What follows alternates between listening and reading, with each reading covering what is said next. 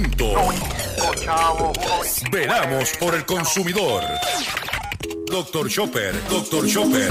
Hablando en plata, hablando en plata.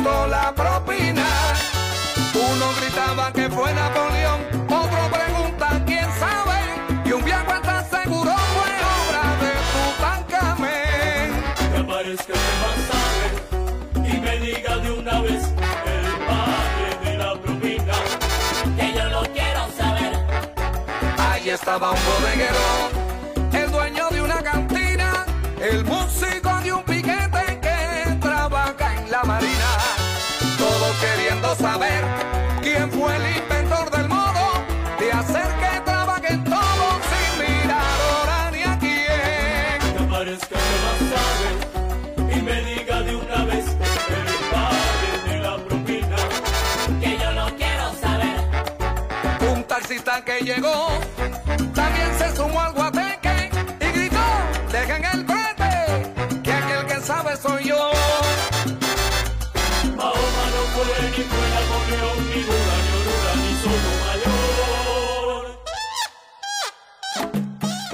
Saludos a todos, saludos a todos. Bienvenido a una edición más de tu programa, de mi programa, de nuestro programa Hablando en Plata. Hoy es martes 28 de marzo del año 2023 y este programa se transmite a través de la cadena del consumidor. Y la cadena del consumidor la integran las siguientes estaciones. El 610 AM, Patillas, Guayama, Calley. El 94.3 FM, Patillas, Arroyo Maunao.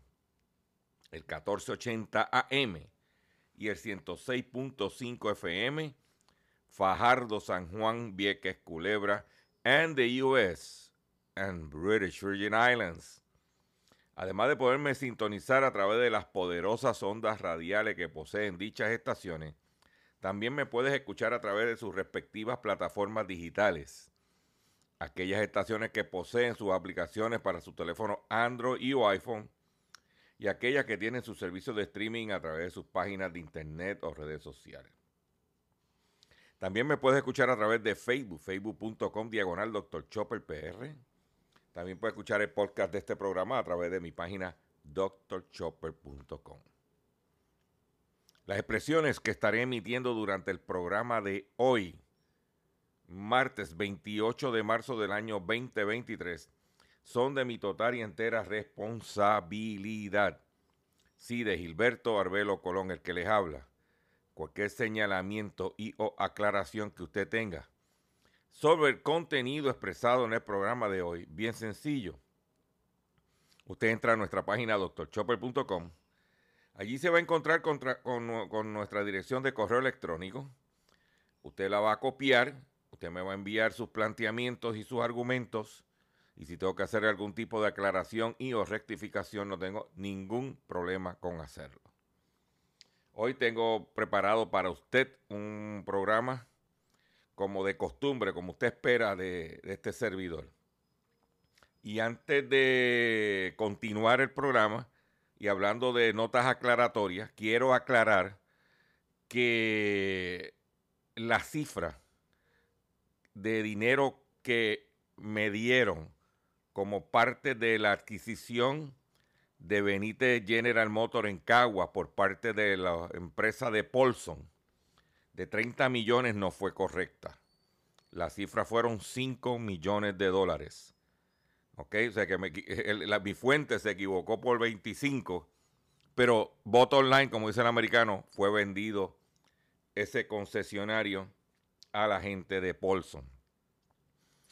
Eh, o sea que esa, esa parte la, la tenemos. Pero si siempre me buscando, hay gente que llaman a uno, le da información y si hay una aclaración o rectificación, somos los primeros en hacerlo.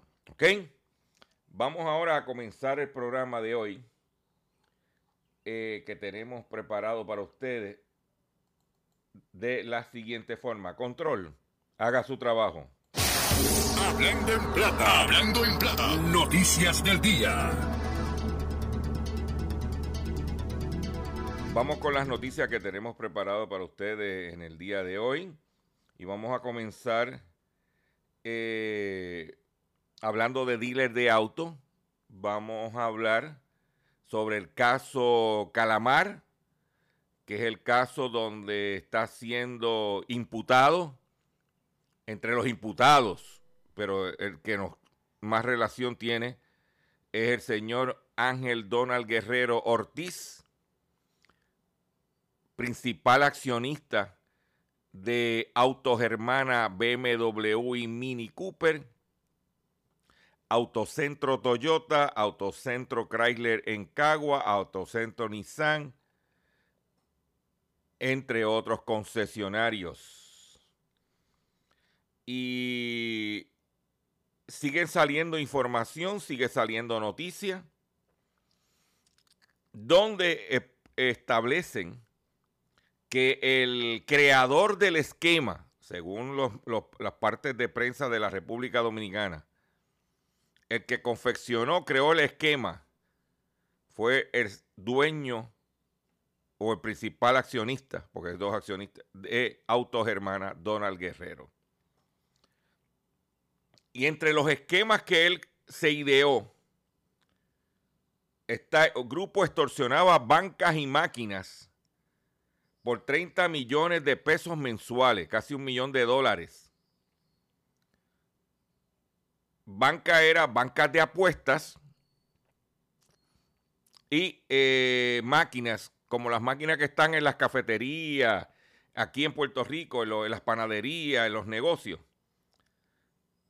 Ramón Emilio Jiménez Collier, Mimi- Minilo, o Mimilo, confesó que la estructura que realizaba los cobros irregulares a las bancas deportivas de lotería y máquinas tragamonedas en los colmados le generaba entre 15 y 30 millones de pesos al mes.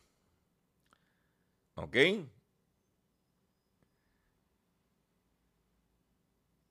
La estructura cobraba entre 15 y 30 millones de pesos al, eh, al menos. Eso era lo que Fernando Crisóstomo reportaba lo reportaba de manera bruta, pero Fernando le metía 8 mil a 9 mil millones en gastos de operaciones y lo otro me lo entregaba, dijo el principal delator del caso Calamar. Según interrogatorio del Ministerio Público, solo Jiménez Collier le entregaba 17 millones de pesos limpios al mes. El promedio que se entregaban, me entregaban unos 17 millones de pesos limpios al mes, dijo Jiménez Collier por parte del interrogatorio al que el Listín Diario tuvo acceso. Listín Diario es el periódico, principal periódico de la República Dominicana. Al ser cuestionado sobre en qué consistía el, el proyecto que le presentó al entonces ministro de Hacienda, Donald Guerrero, para la gestión de bancas de lotería y deportiva y máquinas tragamonedas, dijo era, dijo era un proyecto para evitar todo el contubernio del espectro de las bancas que habían en el país, que incluía a las bancas deportivas, la, la lotería y los colmados, donde habían máquinas tragamonedas. Nosotros tratábamos de llevar eso lo más posible a la regulación y que se mejoraran las entradas por este concepto en Hacienda y en la Dirección General de Impuestos Internos. Para esos fines, Fernando Crisóstomo elaboró un plan que incluyó contratación de camionetas, la participación de inspectores del Ministerio de Hacienda. Se quería que más adelante se hiciera una gestión de cobros con beneficios. En principio era el objetivo. ¿Eh? Pero esta gente se tumbaban el dinero, parte para la política y parte para enriquecerse personalmente. ¿Qué quiere decir eso? Yo voy a hacer ahora un comentario de mi parte. Esta persona, ministro de Hacienda, dueño de estos dealers que creó un este, esquema, según dice el periódico Listín Diario, para tumbarse un dinero del pueblo de los, de los dominicanos. Yo voy a hacer una pregunta. Esa misma conducta la ha tenido con los consumidores de Puerto Rico que han ido a comprar un vehículo a sus concesionarios. Yo solo pregunto. Porque ¿qué es malandro? Esa es mi opinión. No es malandro part-time. Es malandro full-time. Le voy a hacer otra pregunta. Bajo ese cuadro, ¿compararía usted un vehículo de motor en un concesionario cuyo principal ejecutivo sea Donald Guerrero? Se la dejo ahí. Eh, hay una pugna. Las, las, pugnas entre países en este momento son pugnas por tres razones principales. Pugna por el agua, pugna por la energía, la luz eh, eléctrica y pugna por los alimentos. Tres elementos básicos para vivir. Eh, bajo en México, bajo los gobiernos neoliberales, como le llaman ellos, empezaron el proceso este de privatización como lo tenemos aquí. Y se le vendió al país de que iban a bajar los costos. Entraron empresas españolas como Iberdrola y empezaron a privatizar cuando entra el presidente actual, Andrés Manuel López Obrador, se da cuenta de lo que estaba pasando y empieza a evaluar la situación y a buscar la forma de bajarle los costos a los mexicanos en su energía eléctrica. Las compañías que tenían estos contratos se ven amenazadas por eh, Andrés Manuel López Obrador, porque él decía y lo justificó que eran unos contratos leoninos y que lo que en vez de bajar los costos, aumentaban la tarifa a los, a los usuarios. Algo muy parecido a lo que está pasando aquí en este momento. Pero entonces lo que han hecho es que se han ido a llorar a los Estados Unidos a través de cabilderos y donantes, estas empresas, para que le metan presión al gobierno de México, para que ceda a los pedidos de estas compañías a través de la presión política. Anteriormente, los presidentes mexicanos anteriores, de los últimos, no, anteriores, de los últimos cuatrenios, de Estamos hablando de Salina, Fox, Peña Nieto, Calderón. Eh, se bajaban los pantalones ante el amo americano.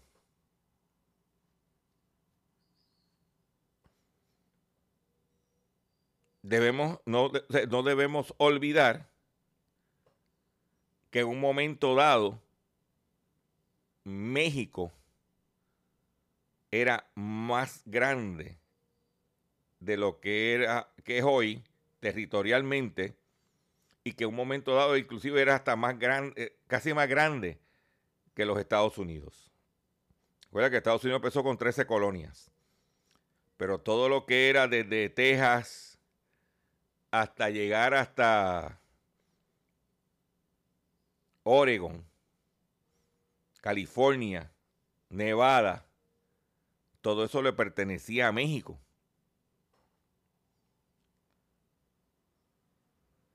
Entonces, pues, siempre ha habido esa disyuntiva histórica. En este caso, el presidente actual dijo, no, no, no, nosotros somos un país soberano. Nosotros decidimos en nuestro país lo que nosotros vamos a hacer en beneficio de nuestros ciudadanos. No se meta en... Nosotros no nos metemos en su política. Ustedes no se metan en, en la nuestra. Ustedes están acostumbrados a meterse en lo nuestro y nosotros nos bajamos los pantalones y decíamos que sí. Se acabó. Dice que Estados Unidos enviaría un ultimátum a México en disputa energética. El gobierno de Joe Biden podría solicitar un panel independiente para resolver los desacuerdos en el marco del Tratado Comercial de TEC-MEX. El gobierno del presidente Joe Biden prevé, enviar a México un ultimátum en las próximas semanas para romper con el estancamiento en la disputa comercial energética. Se espera que la Oficina Representante Comercial de Estados Unidos realice una oferta final a las negociaciones de México para abrir sus mercados. De lo contrario, solicitaría un panel independiente para resolver la disputa. O sea, ellos quieren. ¿eh? Dice, el gobierno de Estados Unidos inició un proceso no contencioso de resolución de conflictos contra México, según dispone el Tratado de Libre Comercio, para tratar de alcanzar un acuerdo con la administración de López Obrador luego de que el presidente mexicano propusiera cambios en el sector eléctrico para garantizar la seguridad energética de, la nación. Mm. Esa es la que hay. Y lo están amenazando con ponerle Dice que el gobierno de Biden alega que López Obrador está favoreciendo a la petrolera estatal Petróleo Mexicano Pemex y a la empresa eléctrica nacional Comisión Federal de Electricidad, discriminando a las empresas estadounidenses.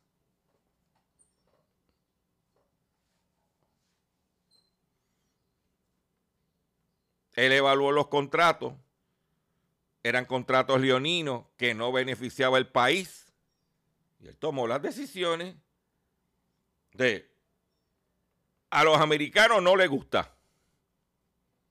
Pero pregúntele a los mexicanos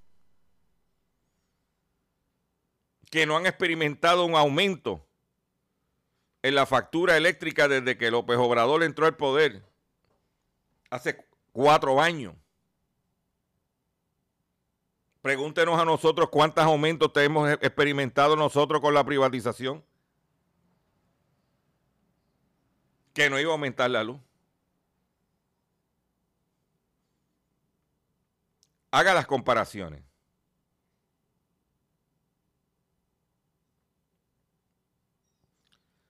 En otras informaciones, ayer se abrieron las compuertas para la situación de las placas solares de los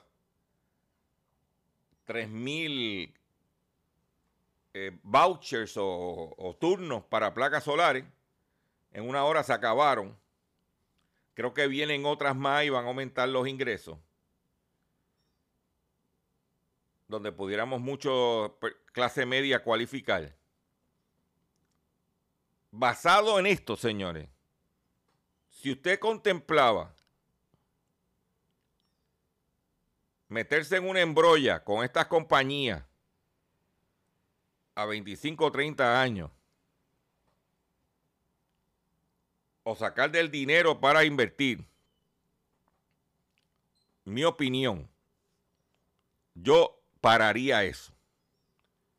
Porque si abren el abanico y personas, ingresos eh, de pues, familia de 80 mil dólares, y puedes poner un sistema de, de placas solares en tu casa gratis, ¿para qué? meterme en una embrolla. ¿Mm? Entonces hay otro problema ahora mismo. En el campo dice el bofe ahoga. No hay mano de obra suficiente para la demanda de placas solares. ¿Oyeron eso? No hay mano de obra suficiente para la demanda de las placas solares. Organización Justicia Energética expuso que las compañías están peleando a los empleados. Varias organizaciones de energía renovable señalaron que no, no hay mano de obra suficiente para suplir la demanda de operación y mantenimiento de los sistemas energéticos, como los que el gobierno comenzó a subvencionar para los hogares de personas de bajo ingreso. De acuerdo con el director de programas del Consejo Interestatal de Energía Renovable, Carlos Velázquez López, en Puerto Rico hay casi 2.000 empleados especializados en los sistemas de energía y se estima que faltan aproximadamente 10.000. Bajo la primera ronda del programa de Nueva Energía del Departamento de Vivienda, la agencia asignó 3 mil dólares que se fueron en una hora para una subvención hasta 30 mil dólares en instalación de un sistema de energía. ¿Ah? El director de la entidad se eh, mostró preocupado ante la capacidad de la agencia para manejar y, validar tanto estas 3.000 solicitudes como la de las próximas rondas que se espera que sea en agosto de este año. Me preocupa no solamente con respecto a las instalaciones, monitoreo y operación de los sistemas, sino también me preocupa el proceso de validación. O sea que de repente Vivienda va a recibir 3.000 solicitudes que tiene que validar operacionalizar el sistema, darle los vales. Son cientos de empleados que tienen que hacer esto de manera ágil y creo que pudiera haber situaciones, dijo Velázquez López. Por su parte, el director ejecutivo de la Organización Justicia Energética, Ramón Sáñez, expresó que Vivienda está siendo bien agresivo ante un mercado limitado de instalaciones y operadores, por lo que soltó al gobierno que invierta en capacidad capacitar mano de obra para cumplir con la demanda.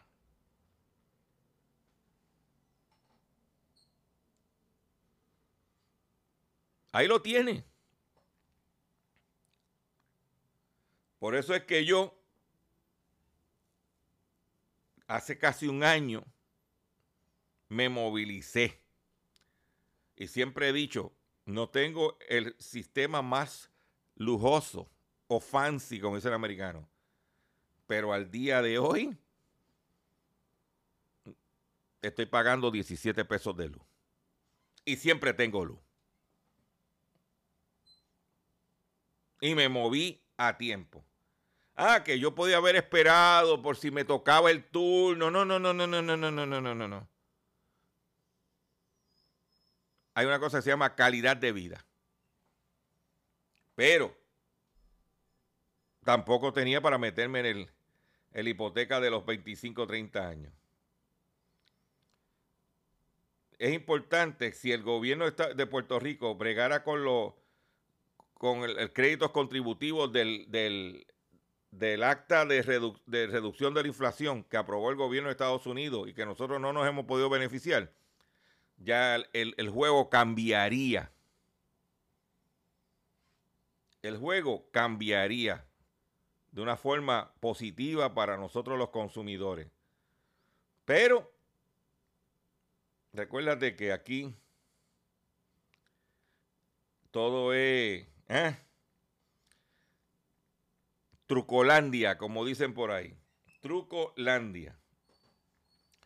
Voy a hacer un breve receso para que las estaciones cumplan con sus compromisos comerciales. Y cuando venga Vengo con el pescadito del día. Vengo con más información importante para ti, consumidor. No te vayas, que vengo, mira, brevemente, luego de la pausa comercial. No te vayas, que veníamos ya. Estás escuchando Hablando.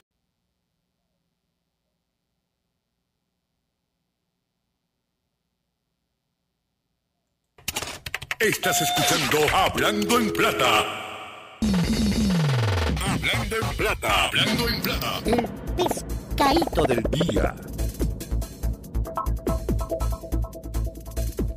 Consumidores, pescadito del día de hoy, martes 28 de marzo del año 2022.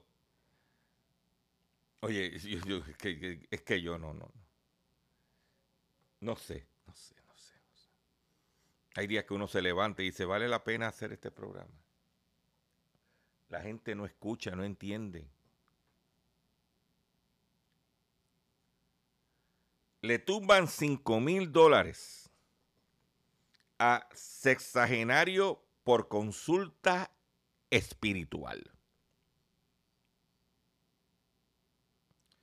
Un sexagenario vecino de Carolina acudió a una brujera en la urbanización Roosevelt en Atorrey para que le hiciera un trabajito. La mujer le pidió 800 dólares, de los cuales le adelantó 400. Días después, en abril del año pasado, la señora Julia, como la identificó, le dijo que para que los seres vie- vieran que él confiaba en ella, debía entregarle 5 mil dólares. Suma que le devolvería a los 21 días cuando se completara el trabajo. A día de cumplirse un año, se creyó de fraude cuando el trabajo aparentemente no funcionó. y la mujer se quedó con los 5 mil más los 400 de pronto. Ay, señor. El caso fue referido al Cuerpo de Investigaciones Criminales de San Juan, donde ya existen otras querellas contra los supuestos espiritistas que han cobrado por trabajo que no ha funcionado.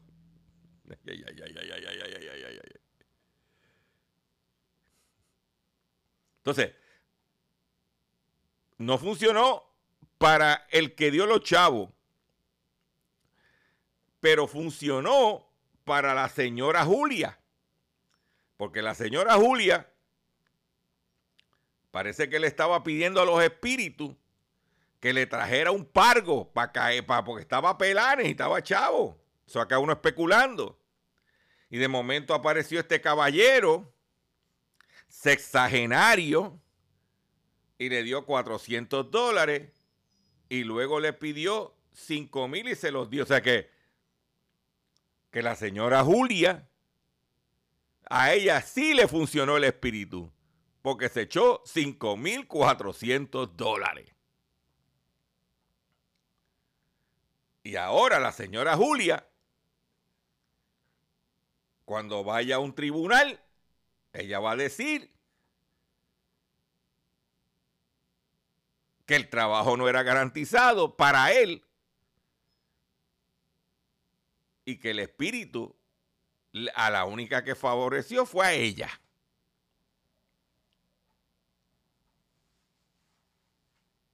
Y ella se guilló al espíritu y no lo compartió con él.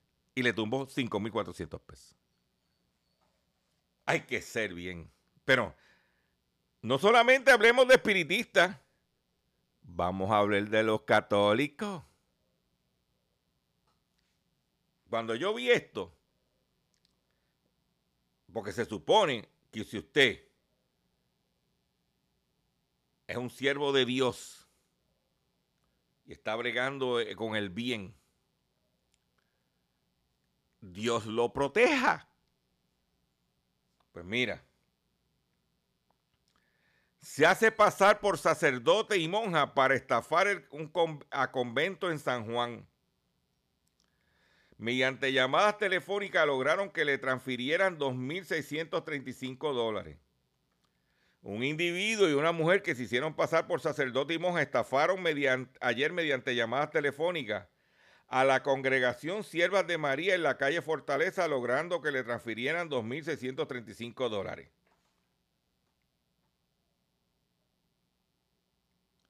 Dice que la llamada... ¡Eh, señor! Hasta me dio estornudar. La llamada fue recibida a las 4 de la tarde y un individuo que dijo ser Padre Ángel Duarte Matiz pidió el dinero cuando el supuesto sacerdote pidió hablar con la madre superiora, le informaron que ella no estaba. Volvió a llamar y le dijo a la hermana que contestó que tenía un cheque que no podía cambiar porque había problemas con la firma. Según la querellante, una mujer se unió a la llamada y la voz se le pareció a la madre superiora. quien le dijo que buscara a su oficina, que ella, en una gaveta, que estaba el dinero. Y allí el dinero se lo tumbaron. Parece que en ese momento Dios se fue de coffee break y no estaba allí para proteger a los hermanos del convento. Perdonen mi sarcasmo.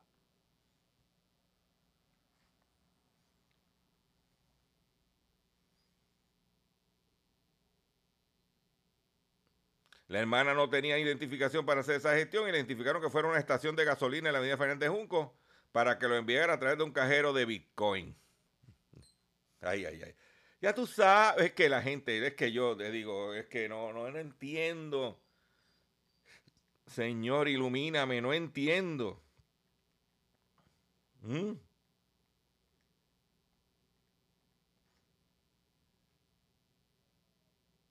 No entiendo. En, el, la, la primera parte del programa mencionamos la situación de las placas solares y el incentivo del gobierno. Y están dando estos vales, están estas compañías, hay escasez de personal, empezarán las querellas, empezarán los bolletes, pero emiten estos 3 mil vales, pero el gobierno no se prepara para enfrentar eso y tanto vivienda como DACO aún no tienen un plan para resolver posibles querellas en programas de placas solares. O sea, hacen un programa para repartir un dinero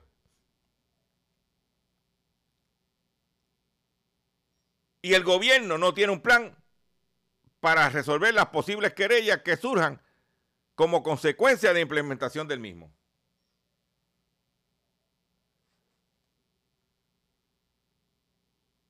El Departamento de Vivienda informó a la Comisión sobre los Derechos del Consumidor de la Cámara de Representantes que aún no ha establecido, no, han establecido plan con el Departamento de Asuntos del Consumidor, DACO, para orientar a los participantes del programa de la nueva energía a atender posibles reclamaciones que surjan con el sistema de placas solares.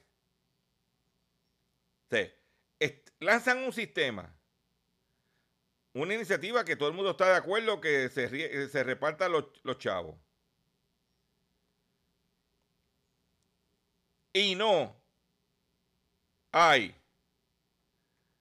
el del gobierno, la infraestructura del gobierno que se supone que esté pendiente para fiscalizar, no está lista, no está preparada. Eso lo primero que, ¿Desde cuándo se viene anunciando esto? ¿Ah?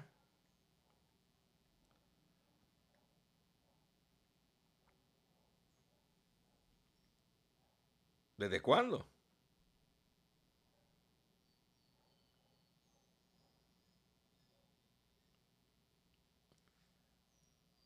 Por otro lado, en el caso de los hermanos, la hermana del convento, los chavos en un cajero de Bitcoin. Vamos a hablar de Bitcoin.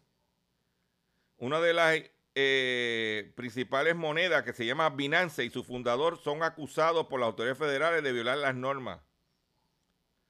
Dice que Binance, la mayor plataforma de criptomonedas del mundo, y su fundador máximo y su máximo ejecutivo, Peng Chao, fueron acusados este lunes por las autoridades estadounidenses de numerosas violaciones de formal de normas financieras y regulatorias del país. La Comisión de Negociación de Futuros de Productos Básicos, CFTC por sus siglas en inglés, que regula el mercado de futuros y opciones, presentó una demanda contra Binance en un tribunal federal de Chicago que busca sanciones monetarias y posibles provisiones para seguir operando en ciertos ámbitos. Durante años, Binance sabía que estaba violando las reglas de la CFTC, trabajando activamente tanto para mantener el flujo de dinero como, y como para evitar el cumplimiento. ¿Ah? Y ahora, con todo esto de revolú, los, Ah, los reguladores financieros están estrechando, han estrechando recientemente el cerco sobre el mercado de la criptomoneda. abofeteando a varias empresas con investigaciones. Dice aquí, tras las recientes incautaciones de Silvergate y el banco Silicon Valley por parte de la autoridad financiera y las precipitadas caídas de las acciones bancarias y las criptomonedas, los reguladores están intensificando su vigilancia del mercado de las criptomonedas.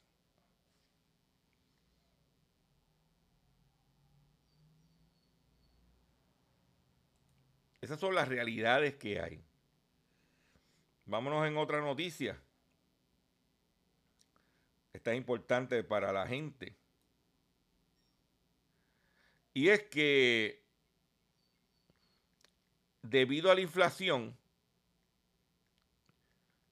pues salir a comer afuera,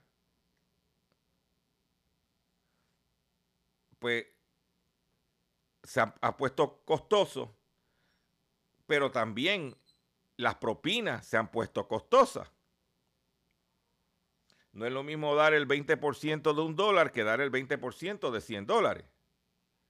Dice que los altos precios ponen a discusión el sistema de propina en Estados Unidos. Dejar el 15 o el 20 sobre la cuenta es una norma sagrada en restaurante y café en Estados Unidos. En Estados Unidos el sistema de propina suele ser quebra, quebradero de cabeza para los turistas y una obligación cuando se va a un restaurante, pero con la inflación y los altos precios, cada vez más estadounidenses se hacen la pregunta antes de dejar la propina. Realmente están en todas partes, dice Sam Morgan, para quien ahora es difícil escapar la obligación de dejar propina. Vas a la carnicería, te tomas un café. En todas partes ahora todo vale. Por ejemplo, voy a depilarme y tengo que dejar al menos 20 o 30 dólares de propina. Es una locura, dice este hombre como este neoyorquino, cada vez son más los estadounidenses que se, aque se aquejan de esta cultura generalizada de las propinas. Algunos expertos hablan incluso de fatiga de propina en este país, donde la propina, dejar el 15, el 20% sobre la cuenta es una norma sagrada. ¿Ah? Pero esta generalización ha aumentado desde el COVID y los estadounidenses se declaran cansados, dicen que de comprender las dificultades a las que enfrentan los trabajadores de servicio, donde gran parte de su salario depende de propina. Y hablando de la propina, donde quiera que tú vas te ponen una latita para que des una propina. Yo quiero hacer algo en este momento para aportar al tema. Escuchen esto.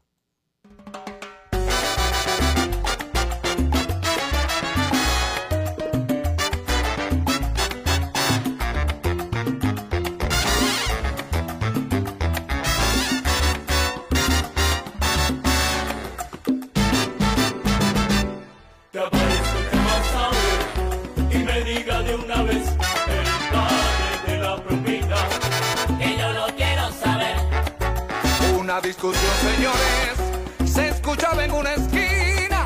Todo el mundo se preguntaba quién inventó la propina. Uno gritaba que fue Napoleón, otro pregunta quién sabe. Y un viejo está seguro fue obra de Tutankamén. Que aparezca el responsable y me diga de una vez el padre de la propina. Que yo no quiero saber. Allí estaba un bodeguero,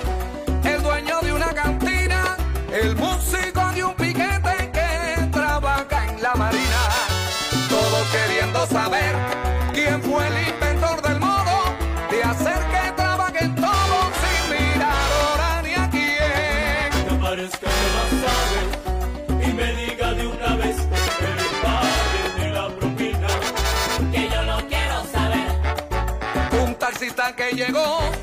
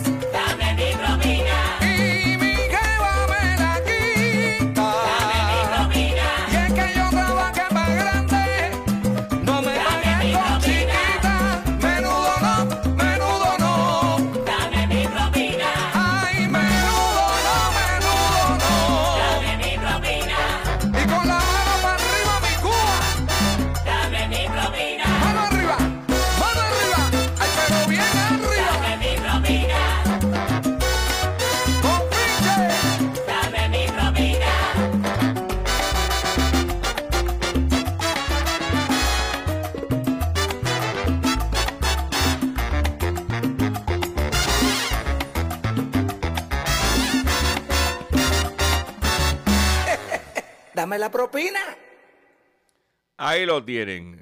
Dale la propina que la está pidiendo. Ay, ay, ay. Llegó el momento de renovar su marbete y seleccionar cuál será el seguro obligatorio que tendrá su vehículo de motor por el próximo año. Recuerde que es usted el único autorizado a seleccionar la aseguradora y nadie más. Voy a repetir. Recuerde que es usted el único autorizado a seleccionar la aseguradora y nadie más.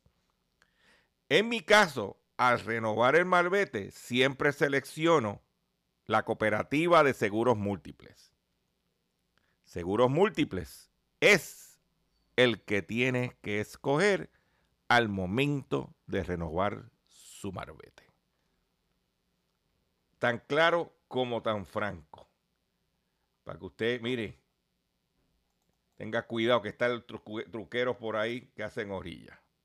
De seguro hoy cuando llegues a tu casa, la comida estará lista. De seguro tendrás alimento en la alacena para ti y tu familia. Sin embargo, para muchas personas viviendo con VIH-Sida, no es tan seguro tener la alimentación adecuada para sobrellevar su condición. Por eso, estamos seguros de que tu ayuda será una realidad. Organiza hoy un recogido de alimentos y comunícate con Bill's Kitchen al 787-754-6525. Con muchos granitos, llenamos el caldero. ¡Pero cuatro gatos! ¡Sigan pariendo! Ay, ay, ay, ay, los gatos, se colaron los gatos, siempre. Siempre se nos cuelan los gatos. Eh, se disparan el precio de los huevos. La inflación en Puerto Rico, que se situó en 5.8 en enero, ha estado impulsada por la subida de los precios de los alimentos y bebidas en 11.1%. En este grupo destaca el fuerte subida del precio de los huevos debido a la escasez ocasionada por la gripe aviar en Estados Unidos, donde proviene el 80% de los huevos que se consumen en la isla. También hablando de preocupaciones, dice que las deudas y gastos, las mayores preocupaciones para hogares de menos ingresos en los Estados Unidos según encuesta. De acuerdo con la encuesta de la Associated Press, tres cuartas partes de los encuestados de todos los grupos de ingresos señalaron que los gastos de su hogar son más altos ahora que hace un año. Los elevados precios de los productos y la incertidumbre económica se ha convertido en la mayor preocupación de los hogares de bajo ingreso en los Estados Unidos, según una encuesta del Centro for Public Affairs Research. La encuesta señala que aproximadamente la mitad de los adultos de Estados Unidos en hogares con ingresos anuales inferiores a los 60 mil dólares y aproximadamente 4 de cada 10 hogares con ingresos entre 60 mil y 100 mil dólares dice que están muy estresados por sus finanzas personales. Y hablando de encuesta, yo quiero que usted comerciante que me está escuchando entienda esto que acaba de publicar una entidad que se llama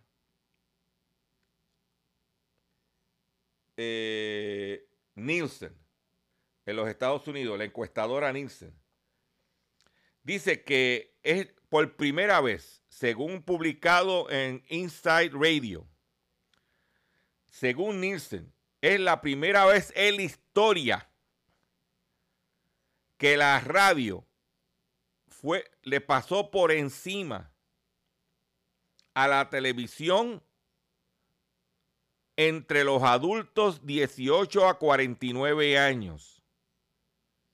Según dice Nielsen, an historic first, radio beats television among 18 to 49 year old. O sea que para el grupo demográfico de personas de 18 a 49 años, la radio le pasó por encima a la televisión. ¿Qué quiere decir? Que ese grupo de 18 a 49 cada día ven menos televisión.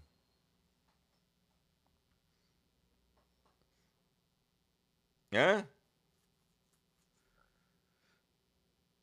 Dice, we are seeing media history being made right before our eyes. Según el último estudio de Nielsen.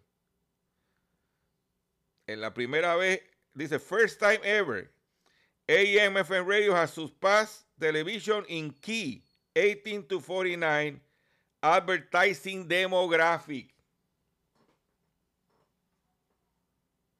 O sea que si su mercado meta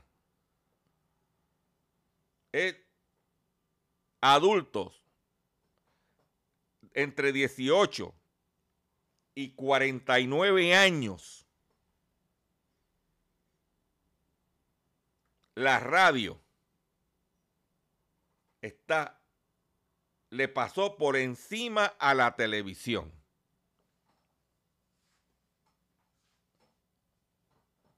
Entonces, usted anunciante, usted comerciante,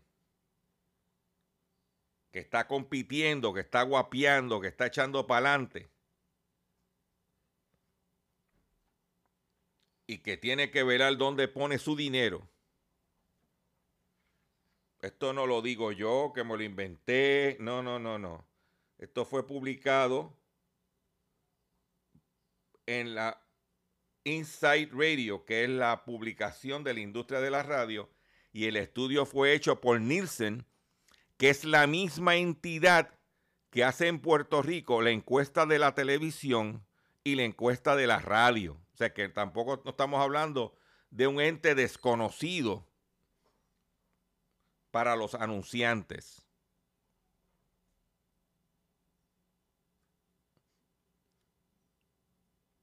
En momentos difíciles, soluciones acertadas. Y yo, dice, dice la nota, en adición dice que eh,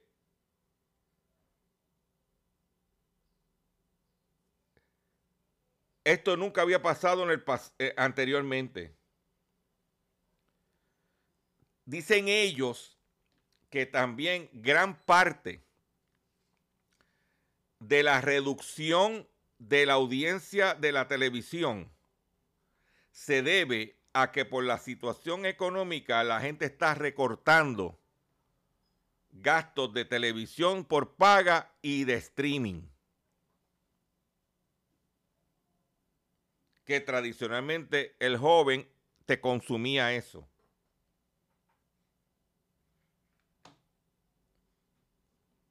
Usted escuche, evalúe y tome sus decisiones. Nosotros hacemos un programa de radio. Nosotros siempre hemos creído en la radio.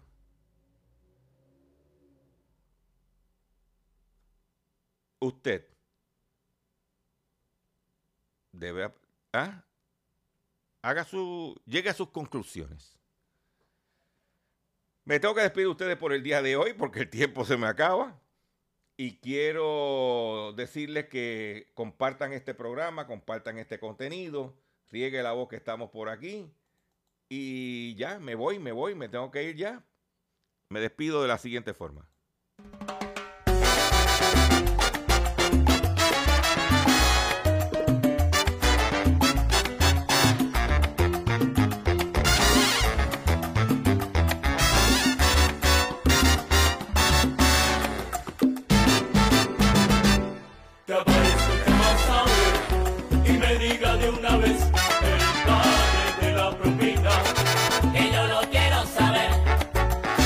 Discusión, señores, se escuchaba en una esquina.